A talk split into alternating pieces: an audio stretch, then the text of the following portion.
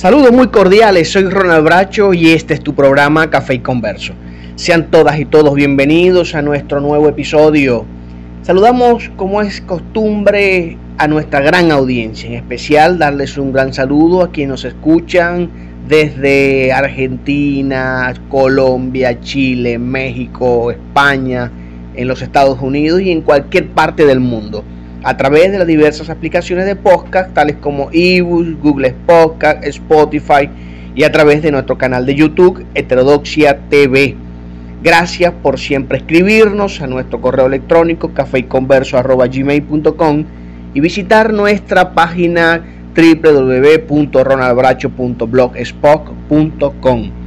Hoy estamos acompañados por una excelente escritora de novela fantástica y contemporánea Hoy estamos con nuestra gran amiga Elisa Cornelia Gravedoni. Es de Rumanía por nacimiento, pero reside actualmente en los Estados Unidos. Hoy compartirá su reflexión sobre la literatura cristiana y su experiencia en la escritura de sus novelas. Así que pónganse cómodos porque hoy tendremos un hermoso episodio.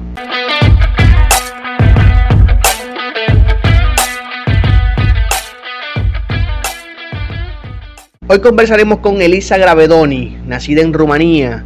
A la edad de 11 años se mudan a España con sus padres. Desde pequeña le ha gustado inventar historias y cuando sus padres pudieron regalarle su primera computadora de mesa, empezó su pasión por la escritura.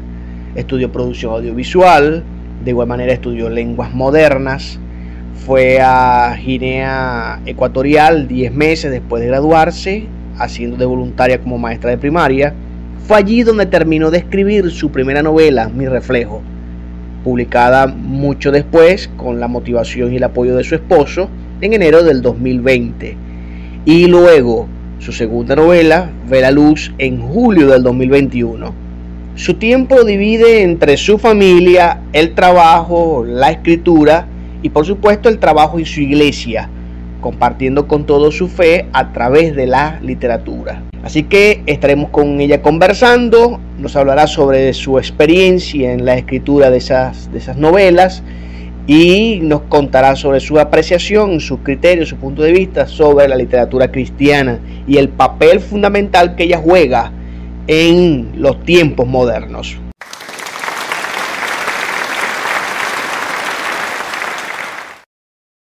Saludos Elisa, ¿qué tal? ¿Cómo estás? Es un gusto para nosotros tenerte en nuestro programa Café Converso. Gracias por aceptar nuestra invitación y eh, agradecidos estamos por apartar tu tiempo para estar con nosotros. Ah, muy buenas a todos. Eh, gracias a ti por, por esta oportunidad y um, yo encantada. Elisa, comenzamos nuestra conversa hablando sobre un tema muy importante y tiene que ver con la lectura.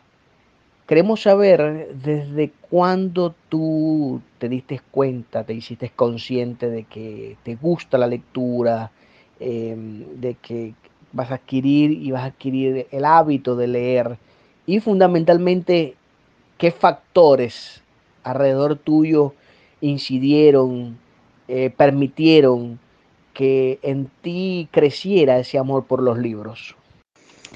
Ah, pues a mí de pequeña nunca o sea, no me gustaba leer. a, mí a mis hermanos, sí, sobre todo mi hermano mayor era el que siempre leía. y a mí nunca me, o sea, nunca me llamó mucho. y leía más por obligación, como todos en el colegio, que te mandan a leer un libro y es como, ah, en fin, venga, vale, lo voy a leer.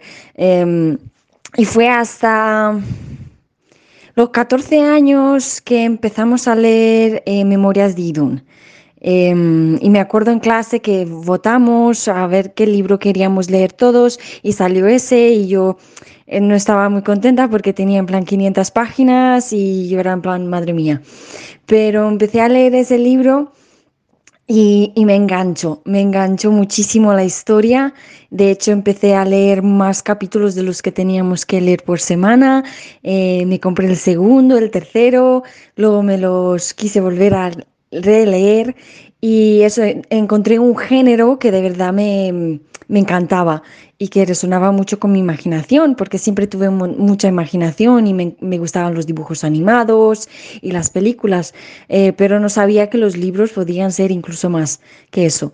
Y nada, de allí me empezó a gustar a leer, porque sabía que, que había descubierto un género que de verdad me gustaba y, de ahí empecé a escoger libros de, ese género y pues amplié, digamos, mi, gusto por la lectura. Y empecé a descubrir que me gustaban otros géneros y, empecé a amar la, lectura y ahora pues eh, siempre me vas a encontrar con un libro en la mano, ¿no? Entonces para mí yo creo que fue clave encontrar un libro que me enganchara y y que no lo leyera por obligación, ¿no?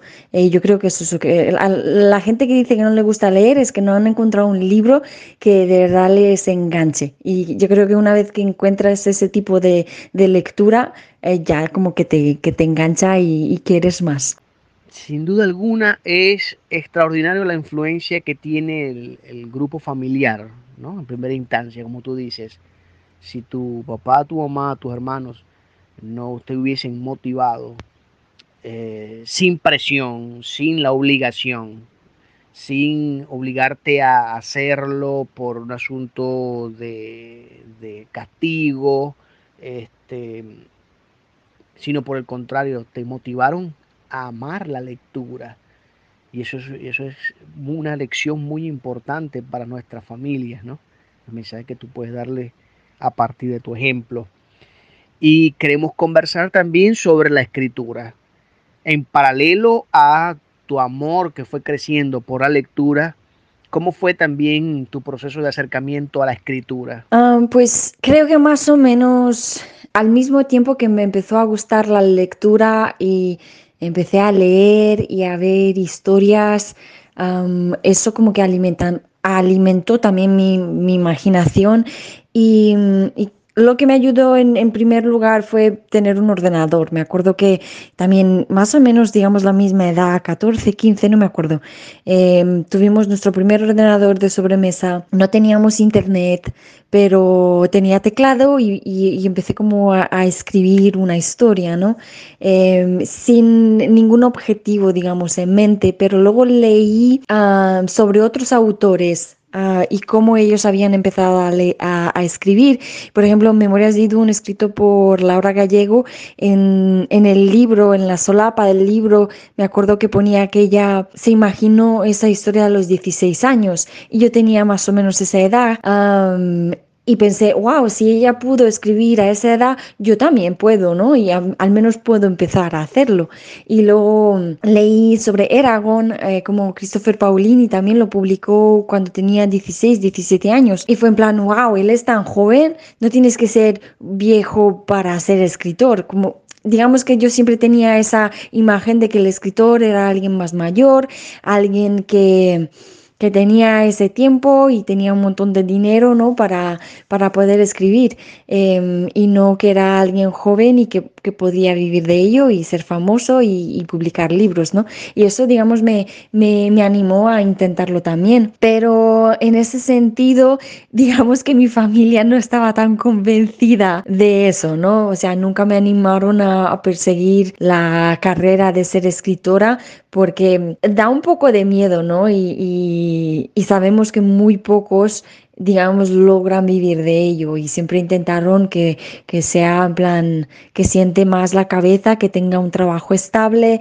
eh, más viniendo de un de una familia pobre que tuvimos que mudarnos a España ah, por motivos de dinero, pues ellos lo que querían era que yo tuviese un buen trabajo, algo, ingresos estables y ir a la universidad y todo demás, ¿no? Entonces, en ese sentido no tuve ese ánimo de, de mi familia y, y, tampoco lo compartí con ellos porque no, porque sabía que en, que en el fondo no, no me iban a animar, pero al final sí que estuve equivocada porque cuando publiqué mi, libro, uno de mis hermanos, Aline, em, me apoyó muchísimo y, me animó mucho, ¿no? Y ahora que están viendo que que tengo mi trabajo, que tengo mi familia, que tengo mis ingresos, pero que a la vez estoy intentando eso, em, publicar y, y seguir, digamos, intentar cumplir mi sueño. Ah, ahora, sí que quieren ah, y me animan, ¿no? Y han leído mis libros y, eh, me preguntan y todo demás, ¿no? Pero no fue Em, digamos, es en, ese, en ese sentido la escritura siempre fui mucho más tímida y no se lo dije a nadie y era como más bien mi secreto.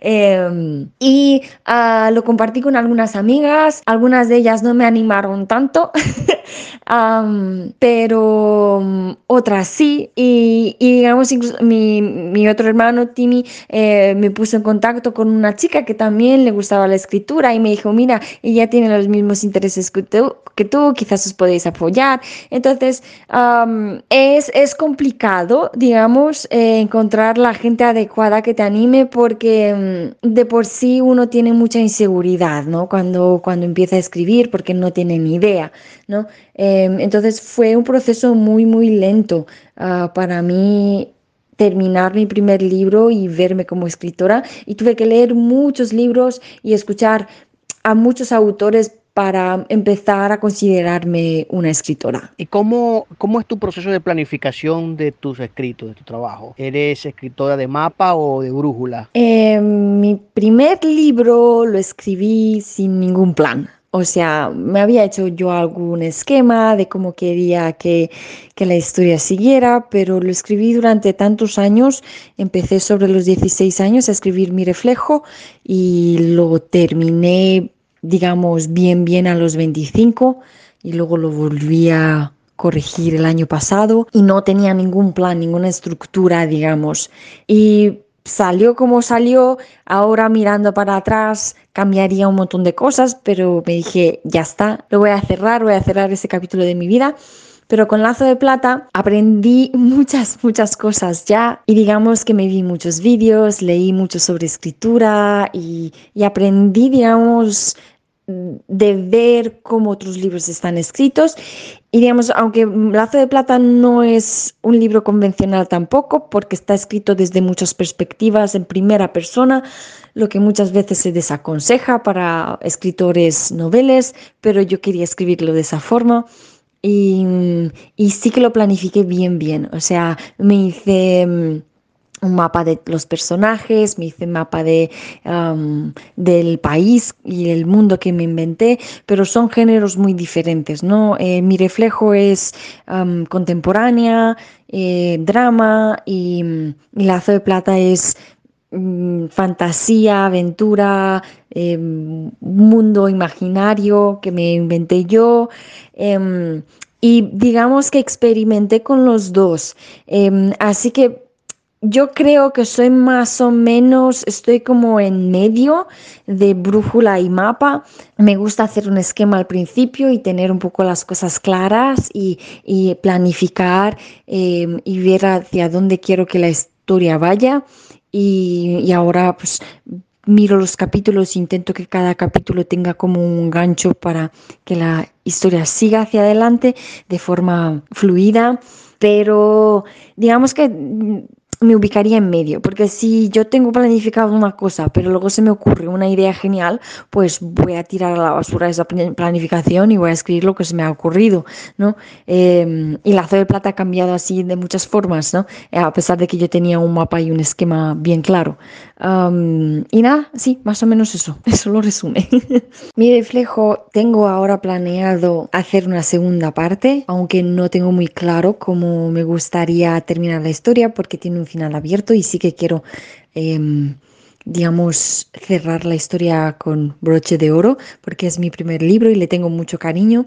Lazo de Plata, ya he terminado la segunda parte, Espada y Fuego, y con Espada y Fuego sí que digamos, fui más mapa que brújula y, veo, o sea, hay un montón de planificación que haces antes de escribir el libro y que te ayuda un montón para entender a los personajes y más si es segunda parte, necesitas que todo encaje con la primera y digamos la tercera, sí.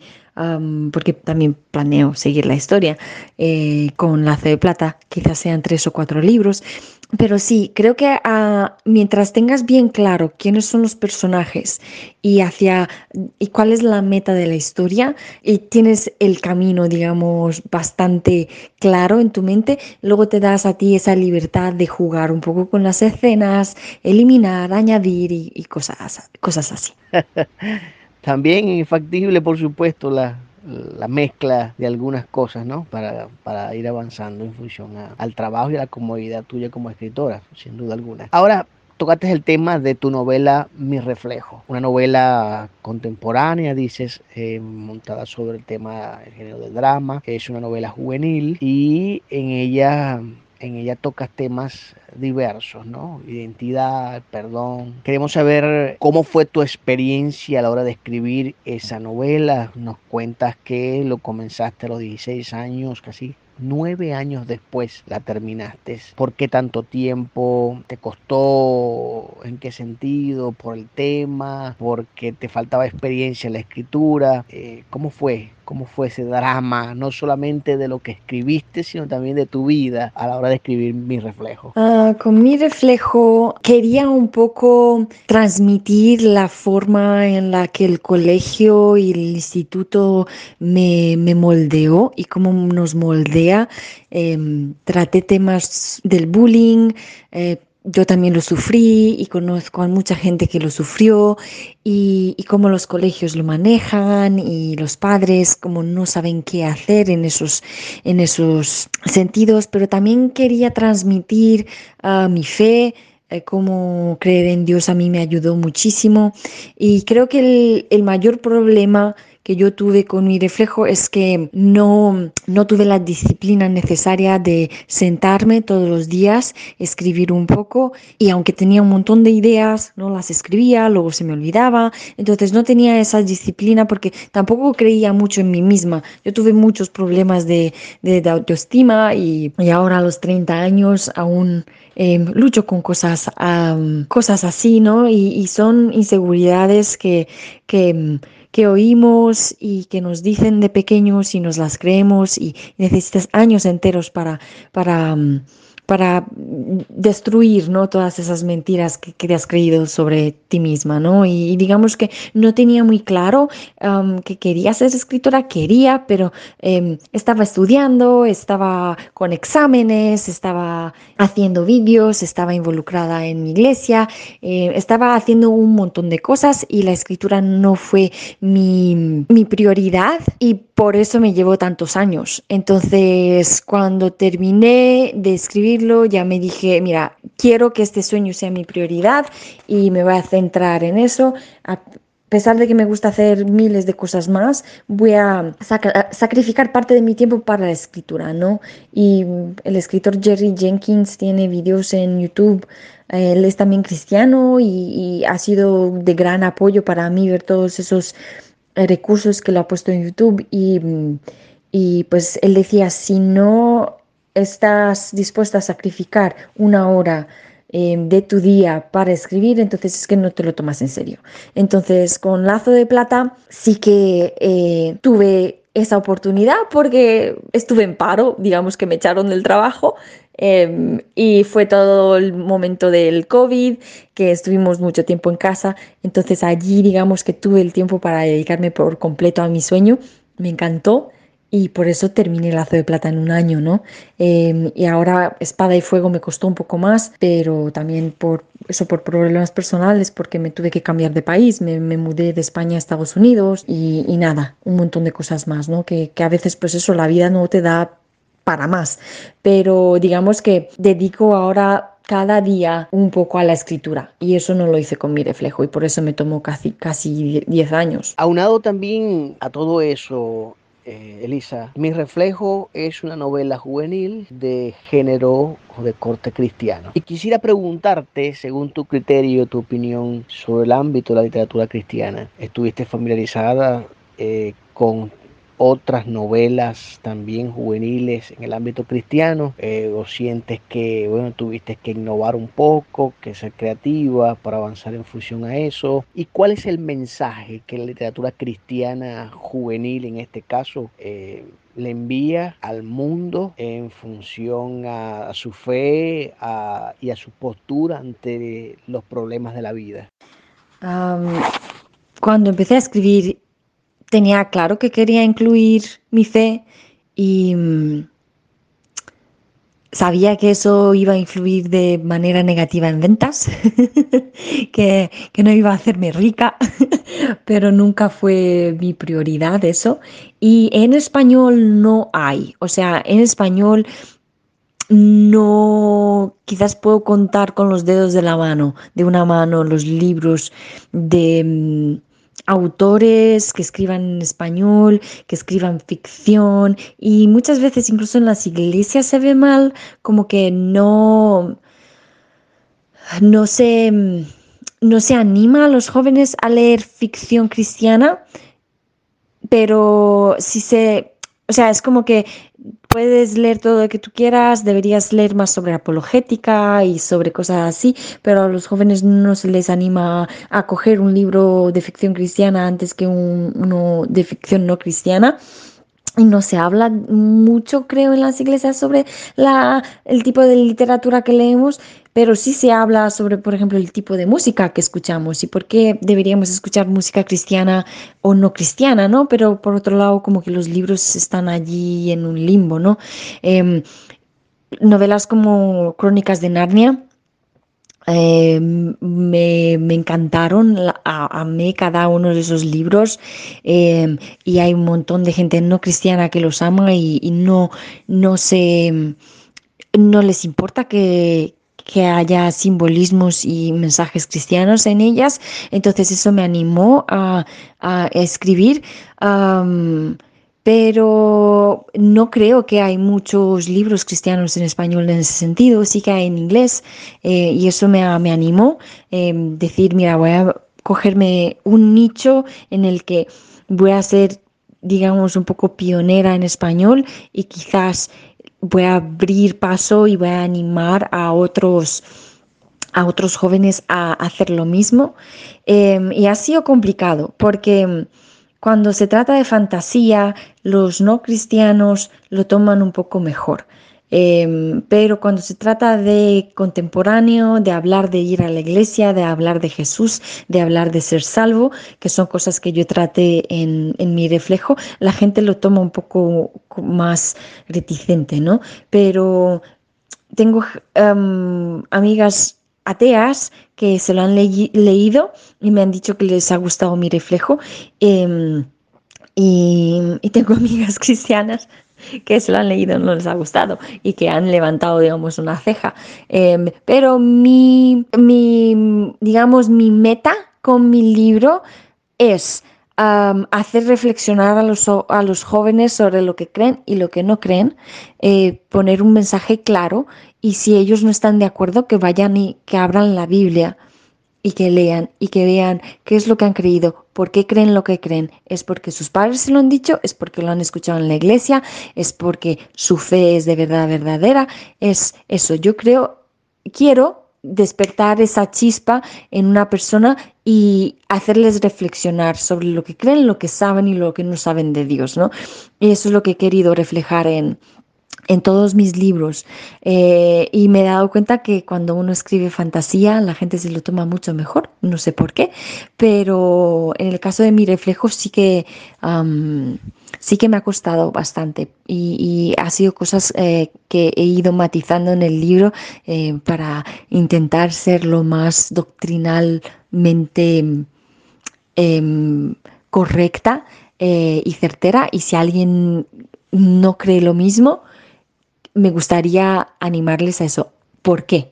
Y, y, si, y, nos, y si no están de acuerdo conmigo, que también que lo descubran por ellos mismos, ¿no? Que, que vayan y que, que se eduquen en ese sentido también, ¿no? Qué hermoso, Elisa, qué hermoso, porque mm, si es cierto lo que tú comentas sobre la, tu función como pionera, ¿no? tu rol como pionera en, un género al que hay que desarrollar, hay que, que hay que trabajar, sobre el que hay que teorizar también, ¿no? Cómo construir una literatura cristiana, eh, no con una literatura eh, de apologética o una literatura doctrinal, es una literatura con, valores cristianos, pero que, trabaje la narrativa, que trabaje la historia, que ficcione datos, eh, y como los autores estos que tú has mencionado, pues eh, los cuentos, la historia, los libros de, Narnia, es un reflejo entre entre otros más, ¿no? Que desde ese género también se puede decir cosas sin tener que utilizar el mismo lenguaje de los púlpitos de alguna forma u otra. Pero es, es extraordinario esa, esa reflexión que tú nos has dado de alguna forma. Cuando pasaste al género de la fantasía, también pensabas en lo mismo. También tenías la tarea de llevar el mensaje, pero ahora con el género de fantasía ya no el drama o las situaciones actuales contemporáneas que estén pasando la gente. Ahora lo estás haciendo desde la fantasía.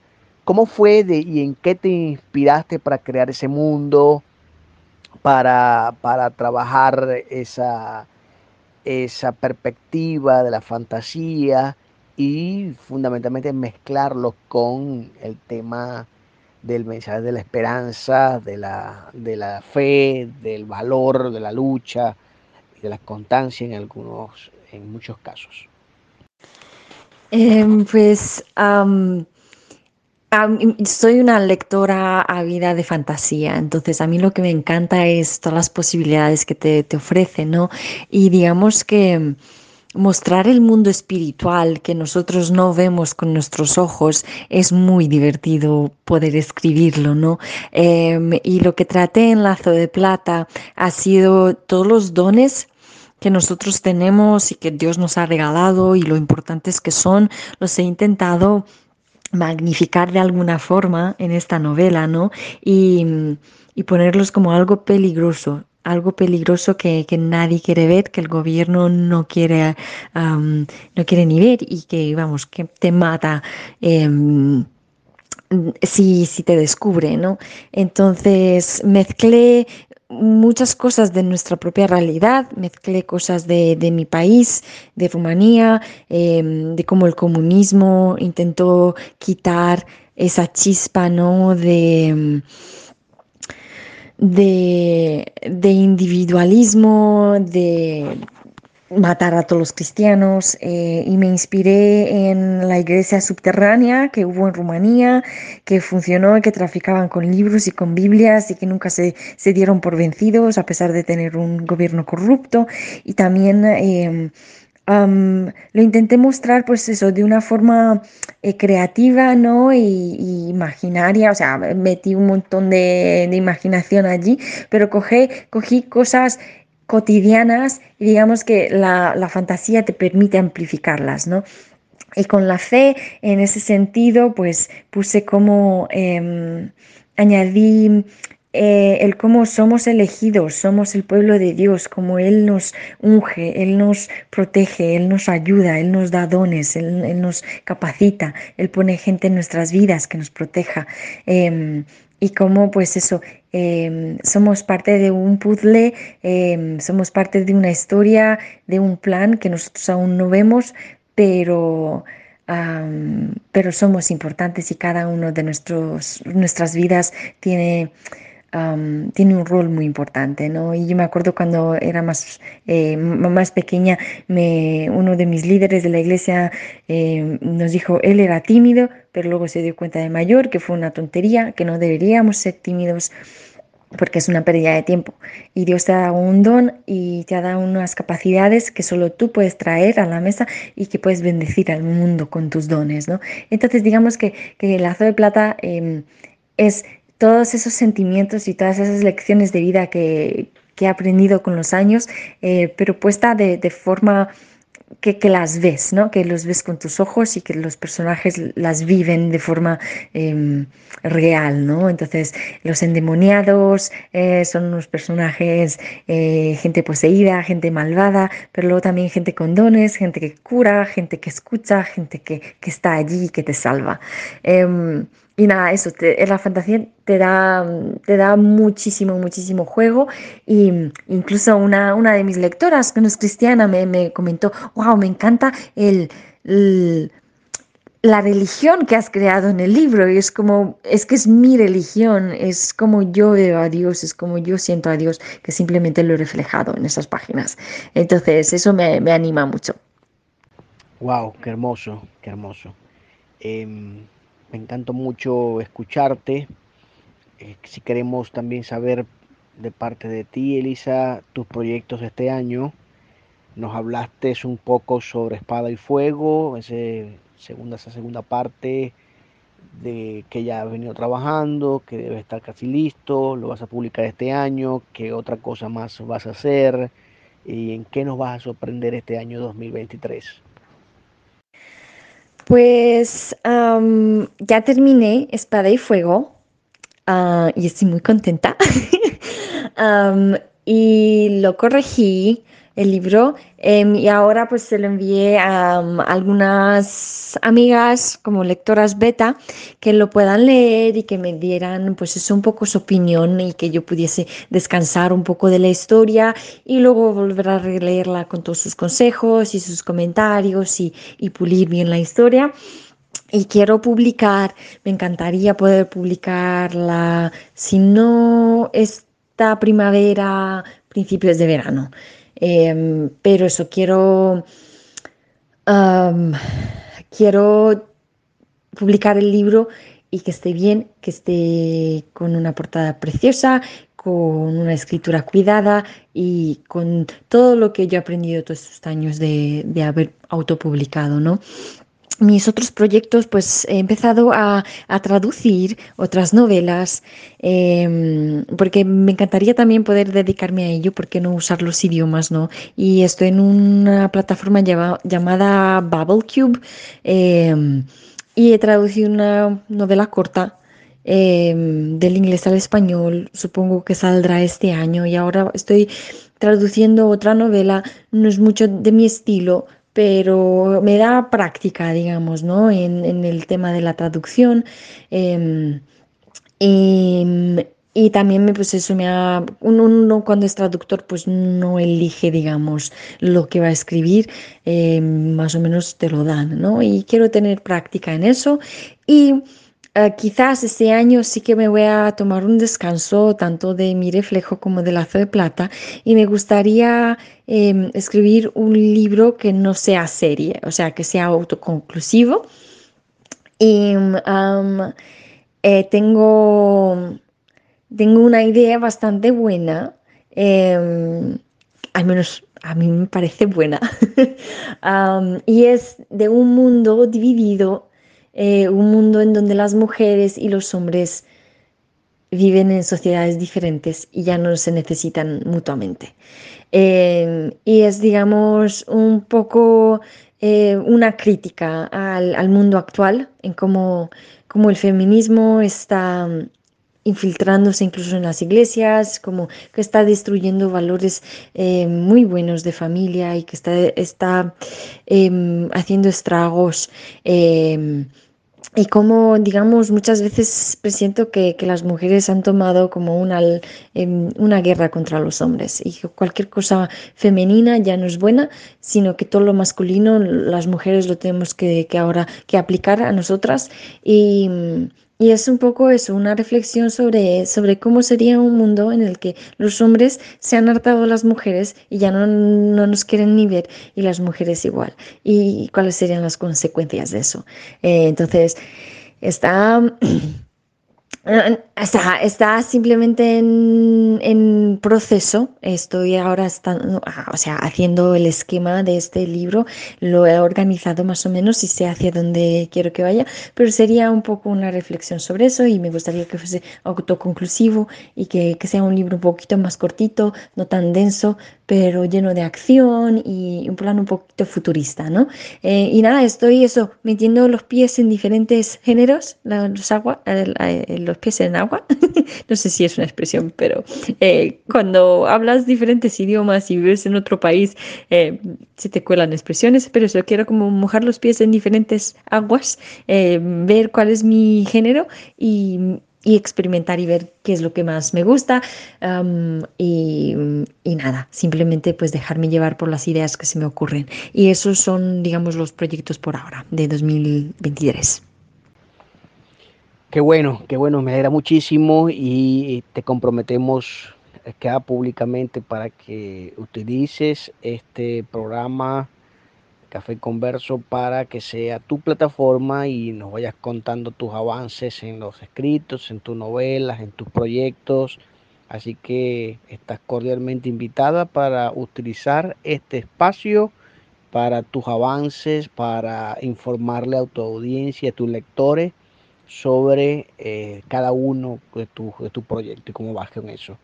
Para ir finalizando, Elisa, eh, quisiéramos que nos contaras dos o tres recomendaciones para todos aquellos que desean escribir, pero escribir sobre literatura cristiana, sobre lo que tú has venido haciendo según tu experiencia. ¿Cuál crees tú que serían esas recomendaciones que tú les darías a aquellos que están dentro de la iglesia o fuera, que desean también escribir sobre literatura cristiana en el ámbito de la fantasía, en el ámbito del drama actual, pero desde ese género? mi recomendación es que siempre escribas sobre lo que conoces. Entonces, para mí por eso no me cuesta escribir literatura cristiana, porque es lo que conozco, es, es con lo que estoy familiarizada. Pero de recomendaciones sí que tengo em, varios libros y recursos, digamos, que yo he usado. Como cualquier profesión, em, simplemente tienes que formarte en esa profesión. Entonces, da igual si eres cristiano o no, hay una profesión que es ser autor, ser novelista, y hay unos, em, unas reglas que, que, tampoco nos podemos saltar, ¿no? Y em, una cosa que yo intenté evitar en mis libros ha sido predicar y sermonear. Em, la gente no quiere leer sobre eso porque ya va la, o sea, ya tenemos la iglesia, ya, ya escuchamos sermones eh, y hay un montón de literatura sobre eso. Pero al ser ficción, al, lo bueno de la ficción es que puedes enseñar a la gente cómo es vivir esa fe, cómo es eh, mostrar esa fe, cómo se, em, se refleja tu fe en el, en, el, ámbito práctico del día a día, ¿no? Y es como ir un paso más allá de esos sermones. Entonces, como recomendaciones, recomiendo al autor Jerry Jenkins si si entiendes inglés, tiene un montón de recursos tanto en su página como en YouTube. Em, también si entiendes inglés, eh, Brandon Sanderson tiene una serie de clases que él ha publicado, que ha, grabado sus clases de la universidad, de cursos que, valen una millonada, pero que él explica cómo se escribe un libro. Eh, y luego en español tengo un libro que se llama Manual de Técnicas Narrativas, em, Escribir, y su autor es Enrique Páez. Y a mí me ha encantado este libro. Este lo es, está publicado por la editorial SM em, y, y, no sé, o sea, practicar, tener disciplina, eso es lo más importante por mucho talento que tengas. Si no tienes disciplina, em, no te vale eh, para nada porque te va a llevar 10 años como a mí escribir una novela. Em, y nada, para terminar, animarte a a que seamos más, que hayan más libros, em, que la gente escriba en el buscador novelas cristianas y que salgan ciento y pico o miles y pico de libros en ese género en español también. Em, y, hacerlo con ilusión, hacerlo con humildad. Em, y muchísimas gracias. Ronald, por, por, esta, por esta oportunidad de poder conversar, de poder hablar y compartir em, sobre mis libros y sobre mis ideas y mi experiencia. Ha sido un placer y desde luego que, te comentaré cuando tenga noticias. Em, suelo estar bastante activa en en Instagram, eh, eh, el libro de Eli es mi, cuenta. Eh, Eli es E-L-L-I-E, -E, como, o sea, digamos, Eli en inglés, porque no había Eli en español disponible. Em, pero allí tengo también posts sobre escritura, tengo un blog em, que es Elisa Em, y en el blog también intento pues compartir y, dar recursos que yo he conseguido gracias a que, a, que entiendo otros idiomas, ¿no? Pero eso, hay un montón de recursos en Internet, no tienes que dejarte una millonada en cursos eh, de escritura, pero eso, es mucha práctica, mucha dedicación y mucha ilusión. Y rodearte de alguna una o dos personas que te animen eh, y que te apoyen porque es, es, duro, es un sueño duro. Y cuesta mucho creer en uno mismo, eh, pero eso, cuanto más escribas, más fácil te resultará, con cada libro que publiques, más fácil te resultará. Y, y nada, mm, eso es todo, ya me callo. Muchas gracias Elisa por compartir con nosotros tu experiencia, compartir con nosotros esas hermosas recomendaciones para todos aquellos que anhelamos iniciar en el hermoso arte de la escritura y sobre todo desde ese género tan importante, tan valioso como es la literatura cristiana. Agradecidos estoy, eh, estoy y estamos también por, por contar contigo. Sabemos que vas a seguirnos acompañando en próximos episodios para darnos tus noticias, tus avances, tus reflexiones. También puedes usar esta, este programa para todas esas cosas. Así que gracias, muchas gracias. Ah, gracias a ti, ha sido un placer. Em, y muchas gracias a todos los lectores eh, que me leen y que, han leído esas páginas y me han dejado comentarios y, es, es eso lo que anima a cualquier autor a seguir uh, escribiendo. Eh, un abrazo a todos eh, y chao chao de, desde Estados Unidos. Muchas gracias a todos por acompañarnos. Síganos escribiendo a nuestro correo electrónico cafeconverso.gmail.com y visitando nuestra página web www.ronaldbracho.blogspot.com para este y otros programas y temas de interés. Yo soy su amigo y hermano Ronald Bracho y este es su programa Café Converso para ti.